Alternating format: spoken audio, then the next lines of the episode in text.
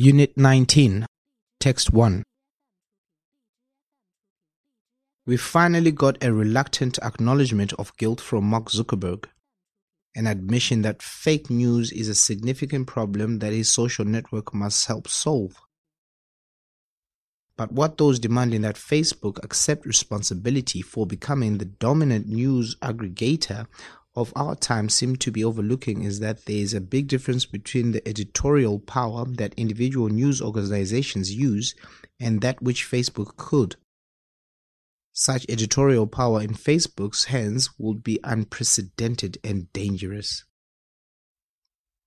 Facebook admits that it can do a better job to make sure that fake news don't spread and are at a minimum, labeled fakes by helping users flag dubious articles and predicting fakes based on data it has for search.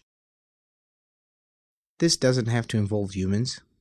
Facebook could decide to label content as suspected as fake if it was flagged a certain number of times and if it displayed other questionable attributes.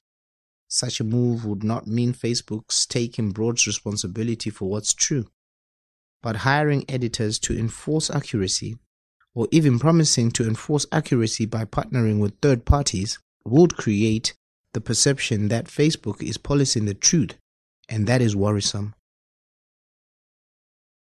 One thing is clear to anyone who has worked in a newsroom not all fact checking decisions are black and white.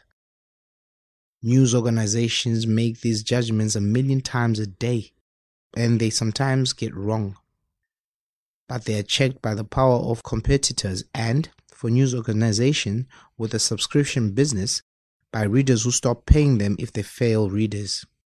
To be sure, this business model is under great stress as people lose trust in news organizations. But the solution is not to give up on it, particularly if the alternative is to hand over the power of authentication to companies like Facebook.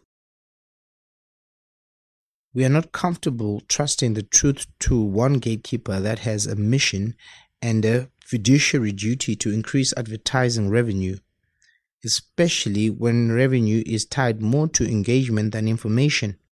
For the company, business can come before truth.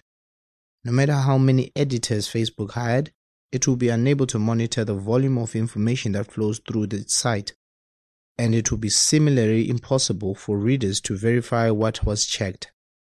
The minute Facebook accepts responsibility for seeking out misinformation, users will start believing that it is fact checking everything on the site. And what about more private content in groups or messages? For that to be fact checked, Facebook users would have to trade their privacy. That isn't a position Facebook would ever want to be in. The second reason to be fearful of Facebook as fact checker is what it will do to journalism. Over the past five years, publications have been suckered into adjusting their content and their business models to try to live off the traffic Facebook sends them. They've favored Facebook clicks over their core readers and are no closer to addressing plummeting print revenues.